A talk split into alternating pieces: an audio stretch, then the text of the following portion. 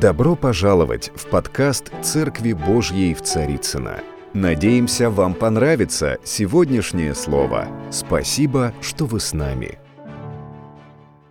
Господь благой. И мне нравятся все обетования, которые даны Иисусом. Одно из них больше всех. Однажды Иисус сказал, что если мы будем собраны во имя Его, то Он будет среди нас. Поэтому нам даже не нужно молиться и просить, чтобы Он был здесь. Потому что одна особенность Иисуса в том, что Он верен своему Слову. Мы говорим, а потом думаем. Иисус ничего не делает, если Он не скажет. И Он ничего не говорит, если Он не намерен это сделать. Поэтому такого быть не может, что мы сегодня здесь собрались во имя Иисуса. Во имя Иисуса. И мы ждем его, а его все нету и нету, и нету и нету. И тут приходит проповедник с и говорит, ждете Иисуса, его не будет. Я вместо него. Нет, он занят, у него такие, знаете, межгалактические, вселенские какие-то проекты, поэтому нет, он здесь сегодня среди нас, потому что он сказал. И его присутствие мы уже переживаем даже до начала служения, встречаясь друг с другом.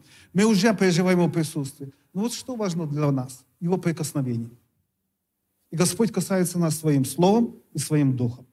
И его прикосновение не остается без последствий для, для нашего внутреннего состояния и для нашей будущей жизни. Поэтому моя молитва сейчас вместе с вами, чтобы Господь сегодня касался нас. Он начал уже это делать во время молитвы, во время прославления. Но, драгоценный Господь Иисус, мы благодарим Тебя, что Ты здесь. И мы хотим быть рядом с Тобой, Господь, но мы также хотим быть затронуты Твоим Словом и Твоим Духом. Спасибо Тебе за это преобразующее нас, меняющее нас, созидающее и благословляющее прикосновение. Пусть будет так сегодня ради нашего блага, ради Твоей славы, и все святые да скажут Аминь. Аминь. У нас сегодня праздник э, хлебопреломления. Для нас это праздник, это торжество. И я хочу напомнить слова апостола Павла, когда он дает наставление э, перед причастием, и он говорит, я самого Господа принял то, что я вам передал. И я сегодня хочу на этом служении, надеюсь, что у меня получится, хочу передать вам то, что я от Господа принял последних, ну, наверное, 5-6 месяцев. Я очень сильно проникся э, пониманием, не, не то, что я этого не знал, но вот как-то, знаете, обострилось в последнее время, что духовное возрастание – это является чем-то очень важным и значимым для каждого из нас без исключения. Потому что, например, последний год – это год особенных вызовов. Я не могу сказать, что это самые-самые сложные вызовы, которые могут быть в жизни человека, но год особенных вызовов. Но даже эти вызовы, они осветили, что они вскрыли, они показали, что с духовной зрелостью как-то в нас, ну, давайте будем отождествлять да, себя друг с другом, как-то в нас, в общем, как-то Желательно, чтобы было лучше. Я хочу сегодня говорить о средствах духовного возрастания и признаках духовной зрелости. Почему это важно? Номер один, потому что об этом очень много и ясно говорит Писание. И это уже было бы достаточно. Потому что духовное возрастание, оно очень полезно и очень важно для нас. Это всегда, в этом всегда есть польза. И в-третьих, потому что есть обстоятельства и ситуации в нашей жизни, они никак не изменятся. Вот сколько бы ты ни молился, сколько бы за тебя не молились, чтобы ты из данного Господом да, для изменений в жизни не практиковал, ничего, ничего не принесет изменения в определенных ситуациях, кроме как духовное возрастание. Только тогда, когда происходит духовный рост, тогда происходит и изменение. Дорогие друзья, то, что является смертельной угрозой для младенца, это очевидно из нашей жизни. Для взрослого человека это возможность. Там в младенчестве это была угроза. А в зрелости это возможность. То, что для младенца является непреодолимым препятствием на пути. Для взрослого человека это, это легко преодолимая повседневная жизненная ситуация. То, что младенца пугает, взрослые люди, они даже на это не обращают внимания, даже не замечают. Поэтому давайте вперед, поговорим с вами. И первое, о чем бы я хотел поговорить, послание Ефесянам 6 глава, с 10 стиха апостол Павел говорит, «Наконец, братья мои, подводя такой итог, Наконец, укрепляйтесь с Господом и могуществом силы Его. И дальше, 11 стих, он говорит, облекитесь во все оружие Божие, чтобы вам стать против козней дьявольских, потому что наша брань не против плоти и крови, против духов злобы поднебесной. И 13 стих, для всего примите все оружие Божие, да вы могли противостать в день злой и все преодолевшее устоять. Во-первых, апостол Павел напоминает нам, не только церкви в Ефесе, но и нам сегодня через это послание, что духовный мир, он реален. Существует духовный мир. Более того, он очень ясно говорит, что духовный мир, он влияет на нашу жизнь. Более того, многое из происходящего в нашей естественной жизни своими корнями, своими причинами уходит в духовный мир. Но апостол Павел не просто говорит о том, что духовный мир влияет на нас, он также говорит о том, что мы можем влиять на духовный мир. И смотрите, как здесь сказано. Наконец, братья, укрепляйтесь Господом и могуществом силы Его. Если вы любите по пунктам, то вот вам первый пункт. Проповедь, где все рассказано по полочкам, по пунктам. Первый пункт. Укрепляйтесь с Господом. Через личные взаимоотношения с Иисусом мы становимся сильнее.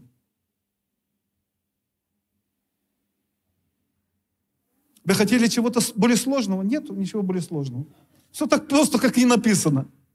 Через личный укрепляйте с Господом. Отношения с Иисусом делают меня сильнее. А когда мы говорим о зрелости, мы говорим о том, что мы становимся сильнее. Насколько сильнее? Смотрите, 13 стих. Чтобы вы могли противостоять в день злой и все преодолевший исключить, и устоять. Послушайте, через личные отношения с Иисусом мы можем быть настолько сильными, что даже в самый трудный день нашей жизни, вот самое-самое плохое, что может произойти в нашей жизни, мы все равно будем победителями.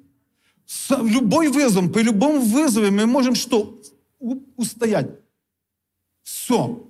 Мы можем, вот так и написано, все преодолевшее устоять, когда мы развиваем личные взаимоотношения с Иисусом. Я хочу отметить, что апостол Павел здесь несколько раз, два раза как минимум говорит, облекитесь во все оружие. Именно вот это все оружие. Потому что есть такой соблазн вообще по жизни, и, и в христианской жизни тоже, с помощью чего-то одного решить все. Мы ищем эту заветную фразу, да, эту волшебную кнопочку, это какой-то какой особый, особый формат служения, и благодаря этому мы решим все. Но так не бывает. Вот этот вот эта проблема, да, а одного для решения всего. Конечно, у нас есть Иисус один, и Он решает все. Хорошо. Но когда мы говорим о инструментах, все оружие, целостность и зрелость проявляется, проявляется в таком целостном подходе к жизни и к служению.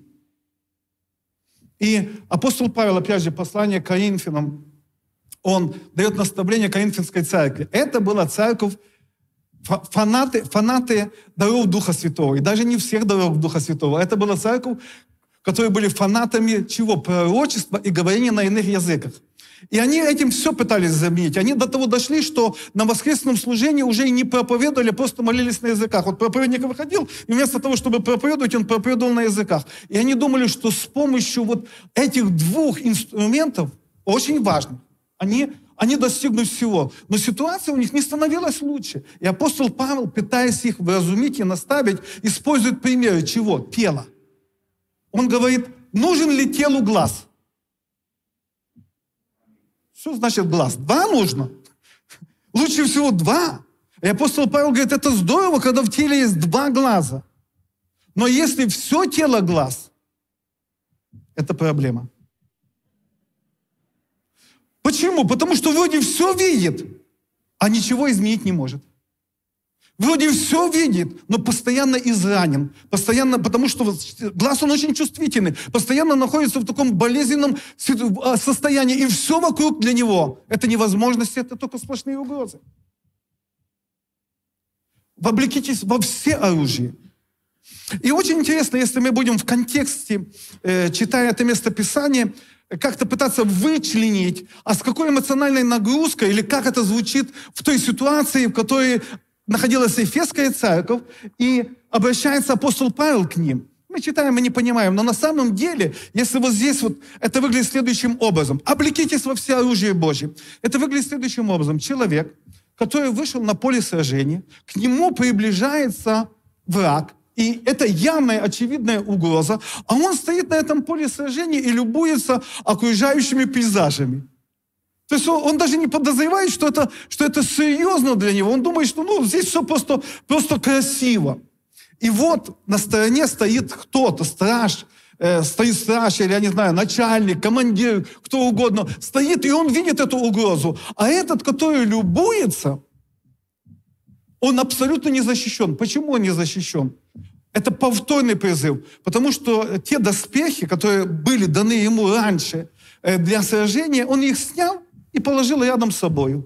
И вот теперь этот этот военачальник, который здесь, или апостол Павел, который отрезвляет церковь в Эфесе, он как бы кричит, послушай, одень, одень на себя эти доспехи, возьми это все оружие. И вот когда я читал это место Писания, проникаясь тем, о чем я, о чем я сейчас с вами говорю, у меня возник вопрос, а почему они на поле боя сняли оружие? Почему они сняли? И я вспомнил, как я служил в морской пехоте. Я служил в морской пехоте, это было еще в ту историческую эпоху. И вот когда меня призвали, до этого я играл в футбол, и поэтому вот наша утренняя зарядка 6 километров, ну и все, что было связано с бегом, мне как-то давалось легко и просто. Я думал, как все хорошо, как все несложно. Меня так стращали, меня так пугали, что это будет тяжело, а вроде все легко. И это было до тех пор, пока нас не посадили в машины, не выдали полный боевой комплект, вывезли 25 километров от части, высадили и сказали бежать обратно. И знаете что? Это было, наверное, не только мое переживание, но и каждого из нас, бегущих. Чем больше я бежал, тем больше мне хотелось что-нибудь снять и выбросить. И в первую очередь противогаз.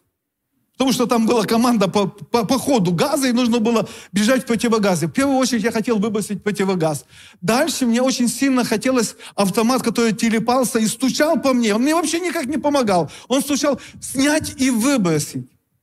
И теперь, дорогие друзья, представьте себе, если бы я все-таки прибежал в место сражения, выбросив все свое оснащение. И, и что бы было тогда? И зачем я тогда бежал? Иногда верующие люди спрашивают, а зачем я верил 15 лет? А зачем я верил 20 лет, чтобы вот к этому пойти?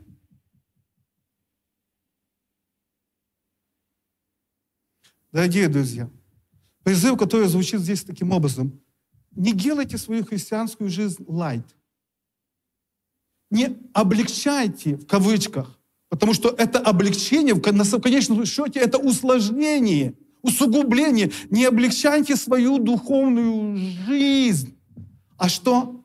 Становитесь сильнее в Господе. Через личные отношения становитесь сильнее. Это сильному это не тяжело, слабому это тяжело. И я не проповедую тяжелую христианскую жизнь, потому что Иисус сказал, знаете что, бремя мое, иго мое, призвание мое, дары мои, служение мои, все, к чему я призываю, это легко. Но легко, когда мы становимся сильнее. И когда мы сегодня будем делать причастие, что мы будем провозглашать в духовном мире? А мы будем провозглашать в духовном мире. Господь, спасибо Тебе за это духовное оснащение, которое Ты дал нам. Может быть, для нас сегодня нелегко, но мы знаем, что через отношения с Тобой через твое отношение к нам мы становимся сильнее. Я вспомнил одну тоже историю, которую я читал интервью с девушкой. Сейчас мы говорим о следующем, что помогает нам что помогает нам становиться сильнее, возрастая духовно. Интервью с девушкой на бегуне, студентка. Это были какие-то межвузовские соревнования, и тренер готовил ее к очередным вот этим соревнованиям и давал ей наставление. И это наставление звучало приблизительно таким образом. Он говорил ей, послушай, учитывая твой потенциал и учитывая способности других участников, э, выглядит ситуация следующим образом, что на этих соревнованиях ты обязательно, вот, вот прямо без проблем возьмешь третье место. Третье место твое. Но если ты немного приложишь усилий, то ты можешь взять и второе место. И дальше он говорил, первое место, мы даже на него не претендуем, потому что среди участниц есть одна девушка, которая обладает какими-то незаурядными способностями, она всегда побеждает, ну и в принципе и близко никто не может э, приблизиться к тем результатам, которые, которые она выдает. Ну и на этом сошлись. Началось соревнование, вот идет забег, я не знаю, сколько там метров было. Они бегут, и все происходит так, как они прогнозировали с тренером.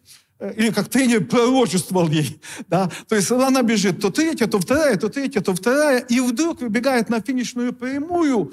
И когда выбегает на финишную прямую, происходит то, что она не планировала, что они не предусмотрели, что они не учитывали. Знаете, что происходит? Она спотыкается и падает на большой скорости, на эту беговую дорожку падает.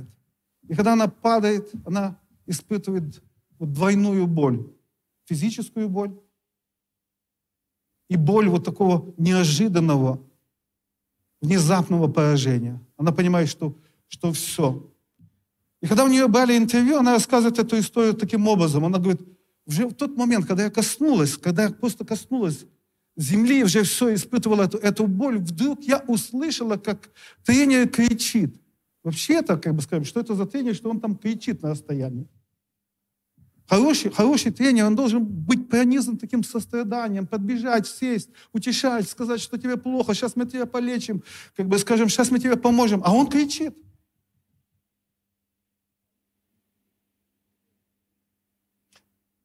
Для того, чтобы иметь победы, нам не всегда нужно утешение, даже в сложной ситуации. Нам нужно такое духовное отрезвление. Конечно, тренер был бы хорошим тренером, если бы он подбежал там, сидел рядом с этой девушкой и утешал ее. Но он этого не сделал.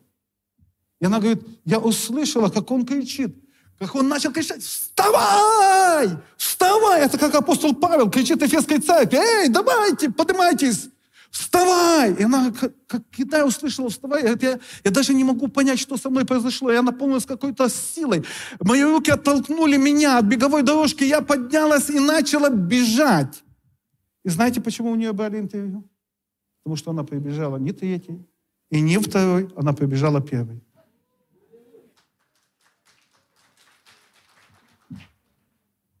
Дорогие друзья, для того, чтобы становиться зрелыми, нам нужны те наставники, которые будут говорить в нашу жизнь в трудных ситуациях. Не просто слова утешения, а слова, которые будут поднимать нам, нас. И знаете что? Я больше 30 лет проповедник, но я каждое воскресенье на служении, потому что мне постоянно нужно слово от Господа, которое будет поднимать меня. Мы не на служение не только ради откровения. Мы на служение. Мы обращаемся к Писанию не только ради того, чтобы получить очередное откровение, а получить, чтобы получить этот голос с неба, это слово с неба, которое поднимает, которое поднимает нас. Знаете, что я хочу вам сказать? Если она, будучи последней, стала первой, не имея того обетования, которое мы имеем с тобой, то насколько у нас больше шансов? Ведь Иисус сказал, что и последние – будут первыми.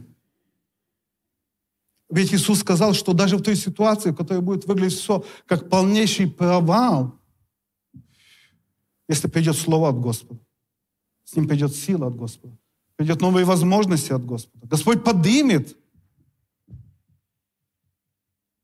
Там, где тебе кажется, я кому-то прямо хочу сказать сейчас, там, где тебе кажется, что уже все, все, все, что ты можешь делать, это просто залечивать раны – Ничего подобного. Бог исцелит и твои раны.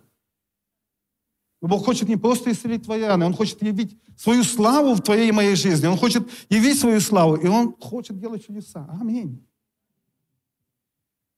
Следующее, что является, на мой взгляд, очень важным признаком духовной зрелости, очень важным признаком, ну и средством духовного возрастания – Это страсть. Страсть. Помните, апостол Павел, когда он говорит, как он достигал цели, или благодаря чему он достиг цели, он говорит, стремлюсь к цели. А мы же знаем, что он достиг цели. Поэтому стремление – это уже средство к достижению цели. Если бы он не достиг, ну, тогда мы, мы, мы страсть это просто попытка. Это не была попытка, это было средство. Дорогие друзья,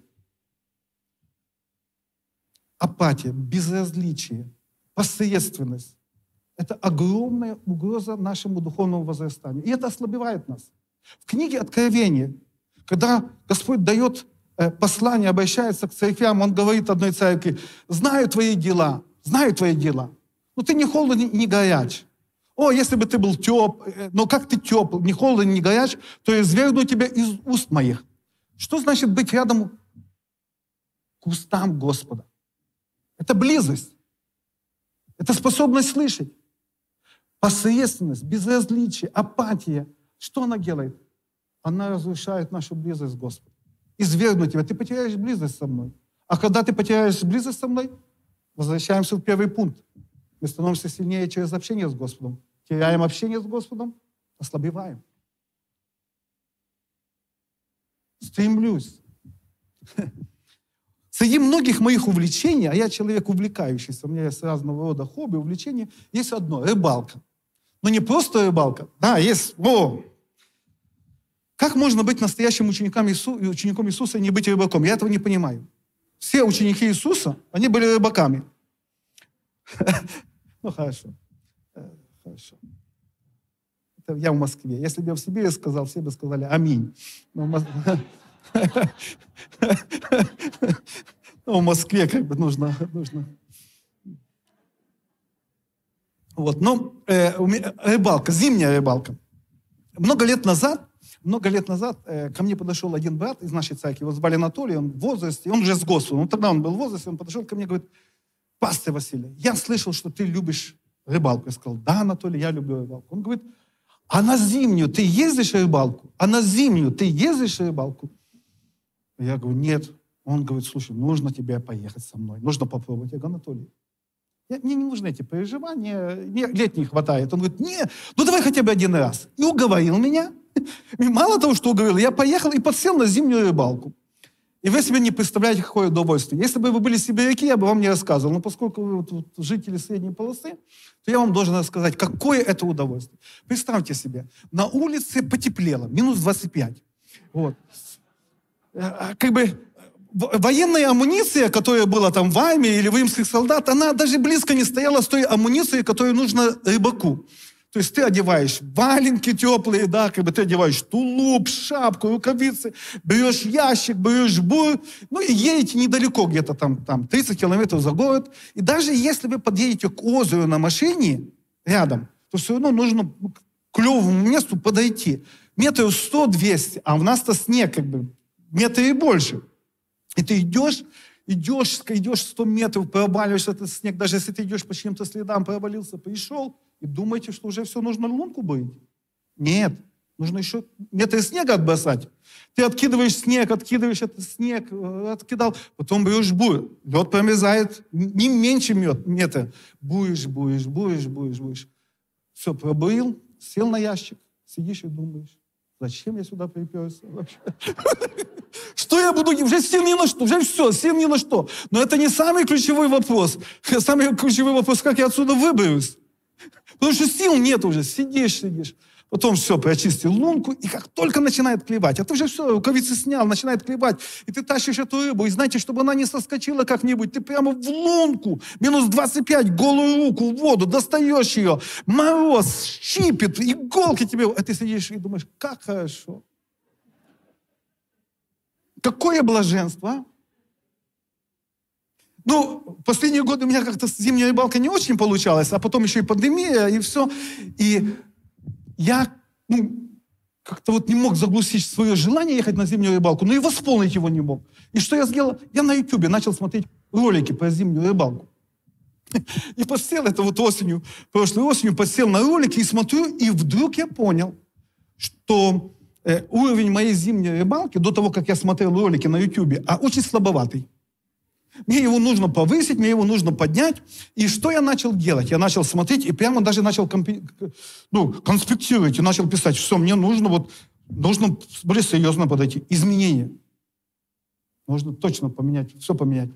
Что мне нужно поменять? Записал. Номер один. Нужно ну, купить новые снасти, новый ящик купить новый. Будет не такой, у меня неправильный будет. Нужно купить будет. Но, оказывается, чтобы не мерзнуть там на улице, нужно что? Нужно купить зимнюю палатку для зимней рыбалки. Такую четырехслойную. А чтобы вообще было комфортно, нужно еще буржуечку специально продают такую для зимней рыбалки, в зимней палатке, буржуйку. Купить ее, поставить ее. А для того, чтобы ты не бурил непонятно где лунку, а потом оказалось, что рыбы там нет. И холод нужно, ходишь, находишь рыбу. А для того, чтобы тебе вообще было приятно и весело, нужно еще купить камеру подводную, опустить и на экране смотреть, как рыба там клюется. Я все записал, вот все прямо записал, все. И я, вы знаете, я, я так обрадовался. Я, я представлю, какой, какая у меня сейчас будет рыбалка. Ну, какая, вот, вот, вот, как это все будет. Вот, как я раньше так вот, знаете, как-то вот слабенько наслаждался этими процессами. Все. Июль месяц, да? Июль уже месяц, да? Как вы думаете, сколько как вы думаете, что у меня теперь есть из того, что я уже записал себе в конспекте? Все.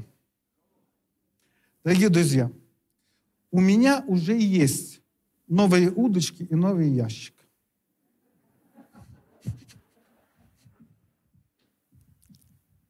Почему я так сильно этого хотел? Многого из, из того, что записал. Все, что записал многого хотел, а имею мало. Потому что я имею не то, что я записал. Я даже имею не то, что я хотел. Я имею только то, за что я заплатил деньги. Я имею только то, за что я заплатил цену, потому что не всегда ценой являются деньги. Иногда это наше время. Я имею только то, за что я заплатил. И вот когда апостол Павел говорит, стремлюсь к цели. Это больше, чем просто, вы знаете, такой эмоциональный всплеск, когда он думает о цели, о росте, о, о благословении, о служении. Это готовность быть жертвенным во имя Иисуса Христа. Аминь. И последнее, о чем бы я хотел с вами поговорить. Последнее, это не значит, что это будет коротко. То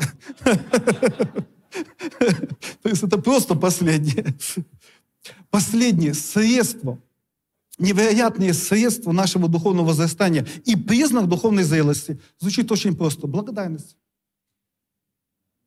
Благодарность. И когда мы воспитываем наших детей, что номер один мы хотим им проявить? Чувство благодарности. Родители, если кто-то для их детей сделал что-то хорошее или сказал что-то приятное, обращаются к детям и говорят, ты сказал спасибо? Ребенок сказал, ты настойчиво, я плохо слышал, ну повтори еще так, четко, выразительно. Ты сказал спасибо. Но, дорогие друзья, когда мы говорим о благодарности, мы должны помнить, что благодарность – это больше, чем просто, та благодарность, о которой мы говорим, это больше, чем просто элемент нашего естественного воспитания. Благодарность – это определенные духовные состояния. Вот почему об этом я говорю, говоря о нашем духовном возрастании. Благодарность – это духовное состояние. И Римлянам 1 глава, 21 стих, я не буду цитировать полностью это место Писания, но апостол Павел говорит, так как они познали Бога. О, мы же стремимся к познанию Бога. Но смотрите, но не прославили Его как Бога и не возблагодарили. Нету истинного поклонения без чувства благодарности. Не прославили, как не возблагодарили. И истинное прославление, послушайте, дорогие друзья, истинное прославление – это больше, чем красивое песнопение. Иск, истинное прославление – это всегда в основе благодарения. И осуетились, то тогда Бог предал их. И здесь очень ясно сказано, что проблемы в жизни человека и естественные, и духовные являются во многом следствием чего? Неблагодарности. А второе послание Тимофея, третья глава, когда апостол Павел предупреждает о том, какие люди будут в последнее время. Среди прочего, он говорит, они будут непослушны, непокойны, и что? И не благодарны. Теперь, дорогие друзья, хочу вам сказать, что не только у дьявола есть сценарий последнего времени, у Бога есть сценарий последнего времени. И знаете, что будет в последнее время? Воссоздам скинью Давидову. Воссоздам скинию Давиду. Это просто в последнее время пророческий дух прославления и поклонения будет на церкви, как никогда раньше. А знаете, что будет в последнее время? Юноши и девушки будут что видеть видение и пророчествовать будет. Будет молодежное пророческое пробуждение. Это будет в последнее время. А знаете, что будет в последнее время? Жатва. И потом, последние дни, последнего времени будет жатва. Бог будет делать много много в последнее время. И вот дьявол, желая увлечь людей, отвлечь людей, лишить людей возможности быть частью того, что Бог будет делать, пережить благословение в том, что Бог будет делать. Что он делает? Приносит чувство неблагодарности. Лишая людей возможности. Лишая людей возможности стать частью того, что Бог будет делать. Это неблагодарность. И благодарность, она появляется по-разному, она появляется во многом. Но мы знаем, например, что благодарность это что? Это важнейшее средство умножения. Важнейшее средство умножения. Важнейшее средство умножения. Матфея 15 глава. Я прошу прощения, что я просто цитирую и не обращаюсь к Библии, чтобы это читать. Нас высвечивает, да? Или, или вы можете просто сами посмотреть, хорошо? Э, не, не хочу брать много времени, хотя считаю, цитировать Писание это очень важно. Это, это не, не пустая трата времени. Матфея 15 глава. Это история, когда прийти Иисуса в открытое место пришло 7 тысяч человек. По-моему, 7 тысяч человек там. Я вспоминаю эту историю. Пришли 7 тысяч человек, слушали целый день, и нужно было идти обратно. Иисус зовет учеников, говорит, послушайте, я не хочу отпустить людей, чтобы на пути они ослабели. Давайте накормим их. Иисус не хочет, чтобы ты на своем пути ослабел. Он хочет кормить тебя, Он хочет поддерживать тебя.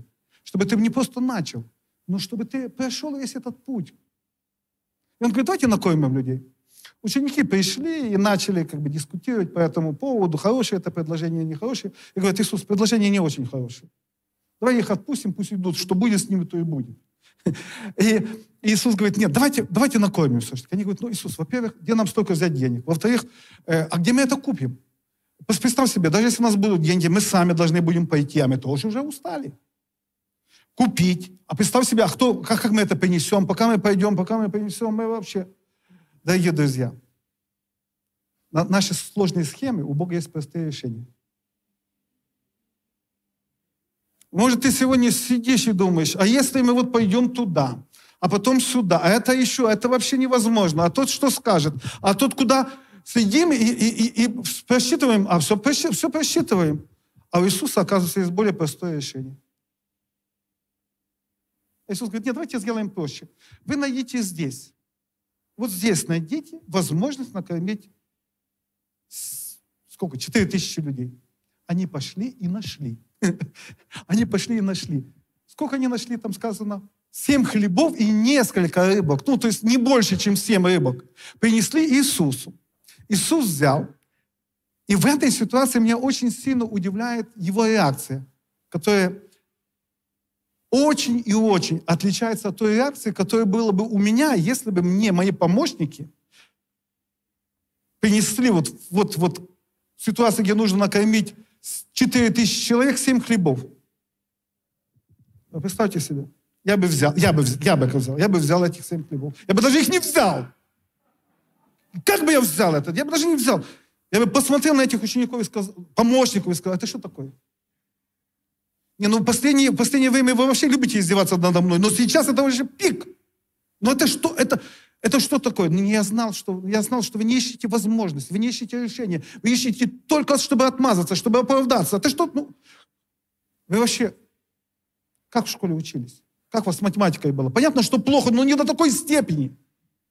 Вы можете, вы можете 4 тысячи человек или 7 буханок хлеба разделить на, на 4 тысячи человек. Где микроскоп, чтобы мы крошки распределяли? Иисус бы возму... Я бы возмущался. А что сделал Иисус? Дорогие друзья, мы же христиане. Мы же подражаем Христу. Мы должны делать так, Иисус. Что написано? Иисус даже не молился. Мы читаем, Он взял, поднял к небу, и вас благодарил. Благодарность – это ключ к невероятному умножению. Благодарность – это ключ к невероятному изменению. Может, может, тебе хватит уже так сильно молиться? Не вообще, а в той ситуации, в которой ты находишься. Может, просто уже стоит благодарить Бога, и придут изменения. Он вас благодарил, преломил и накормили. Будь Богу благодарен за то, что у тебя есть сейчас. И тогда ты увидишь больше. Будь Богу благодарен за тех, кто рядом с тобой сейчас. И тогда ты увидишь больше. Сегодня мы будем совершать причастие. И апостол Павел напоминает, вот я предаю вам то, что принял от Господа, что в ту ночь, в которую Господь был предан, Он взял хлеб, преломил что? Возбла... Преломил, возблагодарил. И мы знаем, что Он благодарил не за хлеб, Он благодарил за ту судьбу, которая Ему уготована. А преломив хлеб, Он прекрасно представлял, что крест является страдание, мучение являются неотъемлемой частью его судьбы. Тем не менее, он что? Возблагодарил. Тем не менее, он что сделал? Возблагодарил. Первое послание филиппийцам, пятая глава. Я подхожу к завершению моей, моей проповеди. Первое послание филиппийцам, пятая глава, 18 стих. «За все благодарите, ибо такова вас воля, воля Божья. Один из прав, более правильных переводов говорит следующим образом. При любых обстоятельствах будьте благодарны Богу. Потому что именно в этом состоит воля Божья во Христе Иисусе для вас. При любых обстоятельствах. Еще один из переводов говорит таким образом. Помните, что в любых обстоятельствах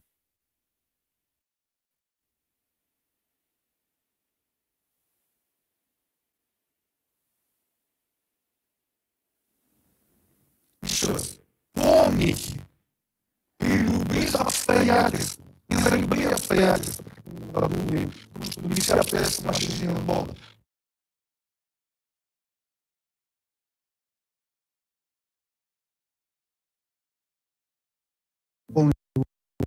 благодарение и есть Его воля. Но благодарение это есть и средство воплощения Его воли или проявления Его силы для воплощения Его последующей воли. Мы прошли прошлый год и уже больше половины этого года через период пандемии. Я думаю, что у каждого есть какая-то история, или связана с самим собой, или с близкими. У меня есть своя история, и в несколько минут я постараюсь ее рассказать. Это, наверное, было конец августа прошлого года. Мы с Леной собирались э, поездку в Нижневартовск. То есть мы живем в Москве, но я летаю в Нижневартовск. Да, как бы так вот можно. Так, так тоже можно. На вахту летаю, хорошо. И мы собирались лететь, мы собирались лететь в Нижневартовск. И для того, чтобы никого не подвергать никаким рискам, мы решили сдать тест. Э, через два дня пришел э, Ленин, тест отрицательный. Еще через день мне позвонили и сказали, у вас тест положительный. Я для того, чтобы избежать каких-то ошибок, пошел, сдал еще один тест экспресс. И второй тест тоже подтвердил, что у меня коронавирус. Меня закрыли на изоляцию. На изоляцию. И как-то, знаете, болел я, болел я по благодати. То есть ни обаяние у меня не пропало, ни, ни вкус не пропал. Более того, даже аппетит появился в этих 14 дней, больше, чем у меня был до этого. Как-то так все, знаете, потом, потом все закончилось, повторные тесты, меня все, все нормально, сняли с изоляции, я быстренько на самолет, в себе, там уже холодно, служение за служение, как, ну и все остальное. Вернулся в Москву в понедельник, а у меня температура. И динамика выглядит следующим образом. Это после того, как я уже переболел коронавирусом, вроде переболел, но знаете что? Врач дал мне рекомендацию, сказал, что несмотря на то, что это было бессимптомно, то это не означает, что это без последствий. Поэтому э, восстанавливаю организм. А я решил, что не послушаться. То есть и вот так. И когда я вернулся, вот температура, у меня повысилась температура, потом еще, еще. И чтобы сделать эту историю короткой, суббота уже. У меня уже сил нет, мне плохо. Я вызываю скорую помощь, меня забирают скорую помощь, увозят на КТ э, смотрят, проверяют меня, и у меня поражение легких 35%. Не, не так уж прямо критично, ну все, ну так мне плохо. Я прошу, чтобы меня не, не везли в больницу, возвращаюсь домой. Еле-еле дотянул до, еле дотянул до воскресенья. В воскресенье у меня уже сил не было, вызвал скорую помощь и еле дождался, чтобы меня забрали. Э, меня увезли, и мое состояние было таким образом, что мне подняться и дойти, несколько шагов сделать до туалетной комнаты, это было просто невероятно тяжело. И вот я уже, наверное, третий день лежу в ковидной больнице, в палате, и посещают меня мысли. Если ты лежишь, то обязательно тебя посещают мысли. Но то, в каком ты состоянии находится, определяет, какие мысли тебя посещают. И я лежу, и посещают меня мысли мои. И думаю, Господи, вот почему уже 10 дней? Почему 10 дней я страдаю? А мне так плохо. Вы знаете, вот какая-то какая неестественная боль в теле. Господи, почему мне так плохо? Почему я, почему я страдаю, а ты мне не помогаешь? И следующая мысль, Господи, а чем я хуже, например, слуги сотника? Чем я хуже? Вот сотник пришел к тебе и говорит, слуга мой лежит и жестоко страдает. И ты сразу говоришь ему, я приду и исцелю его, и послал слово и исцелил. Кого? Слугу сотника. А я кто? Я не слуга сотника, я твой слуга. Я тоже лежу и страдаю. Чем я хуже того слуги? Лежу и думаю. И говорю, Господи, а чем я хуже тещи Петра? Ну вот ты зашел в дом Петра, а, а у тещи температура высокая. И она говорит, я ничего не приготовила, потому что высокая температура. Ты взял ее, коснулся, и, тем... и она исцелилась, температура ушла. Температура ушла, и она начала служить. Господи, ну а я уже 10 дней с температурой. Если уйдет, я тебе так буду служить. Я в Царицыно буду проповедовать с утра до вечера. Нужно, не нужно, Господи. И, и у меня вот эти мысли. И, дорогие друзья, я не буду делиться всеми мыслями, потому что не всеми можно делиться с кафедры.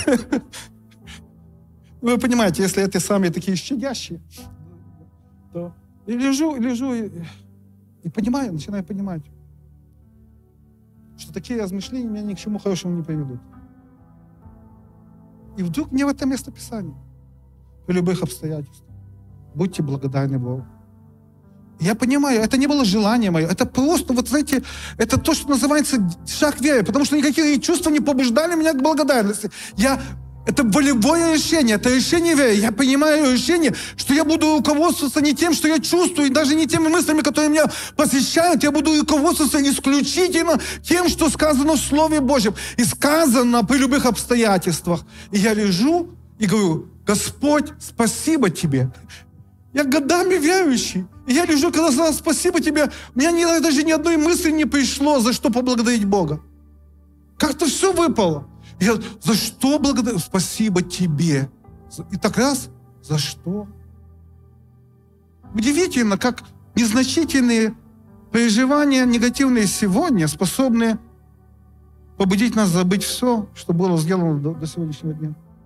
Я такой, Господь, спасибо тебе. И потом, ну, конечно, первое, что я могу вспомнить, это спасение. Господь, спасибо тебе за спасение. Потом за жизнь вечную. Аллилуйя. Вот одно утешение. Жизнь вечная есть у меня. Спасибо за, за спасение. Потом еще что-то. И знаете что?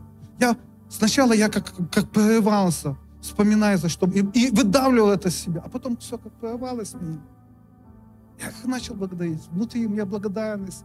И знаете, так мне как-то оказывается, Иисус сколько для меня сделал. Иисус сколько для меня сделал. Я такой лежу и говорю, Господь, в слове ты говоришь, что ты будешь посещать больных. Вот я больной.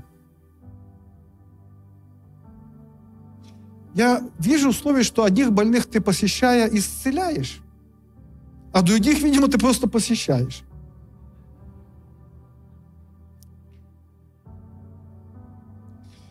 Мне сказал, ну, сформировалось уже такое мнение к тому моменту, что Иисус, если бы ты хотел меня исцелить, ты бы уже меня давно исцелил. Значит, у тебя есть какая-то другая причина, почему со мной это происходит, а ты до этого радикально не умешался. И меня, знаете, меня сейчас вот я лежу и говорю, Господь, меня вообще даже не беспокоит, исцелишь ты меня, не исцелишь. Меня одно беспокоит. Вот мне плохо сейчас, я, я в больнице, это со мной или нет? Или я здесь один? Вот меня беспокоит только одно, ты со мной или я один?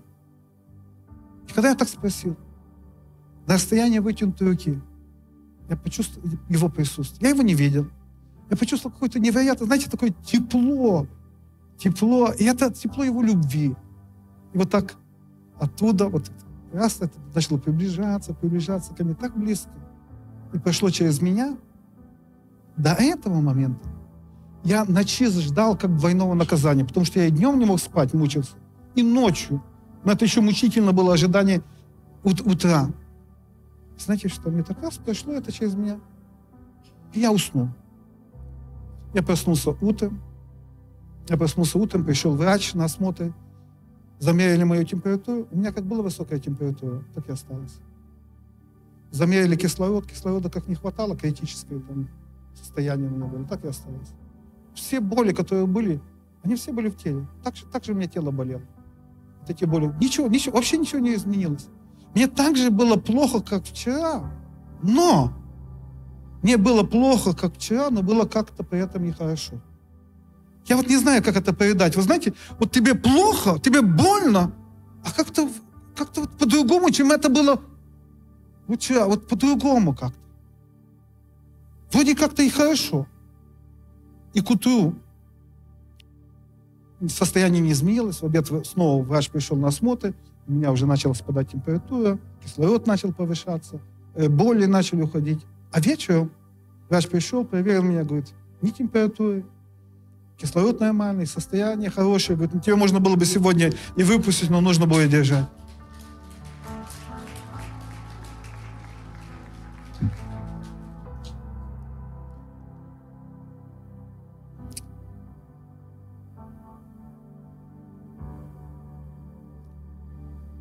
Нету ни одного обстоятельства, в котором бы мы не должны быть, быть благодарны Богу за то, что Он наш Бог. Что Он, что Он с нами. Что Он с нами. И вот почему, почему, почему, почему благодарность – это духовное состояние, не просто наше естественное воспитание. Потому что естественные, естественная благодарность – это реакция на добро, на благо, очевидное, ощутимое,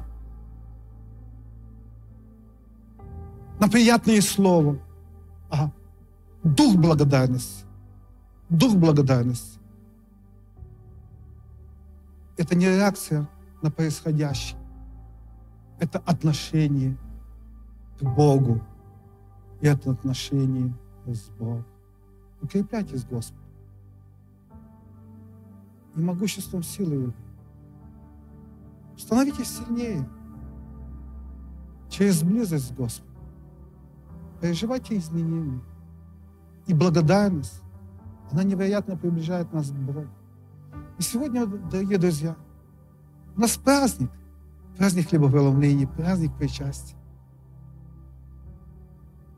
Иисус возблагодарил и преломил хлеб. И сегодня, когда мы будем преломлять хлеб, мы будем делать это с невероятной благодарностью. Когда мы будем принимать вино, которое из крови Христа, и хлеб, который из тела Христа, мы будем делать, мы будем делать это с невероятной благодарностью.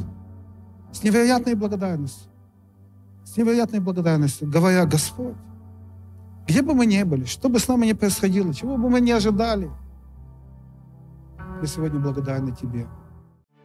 Дорогие друзья, спасибо, что были с нами – и до встречи на следующей неделе на подкасте «Церкви Божьей в Царицына.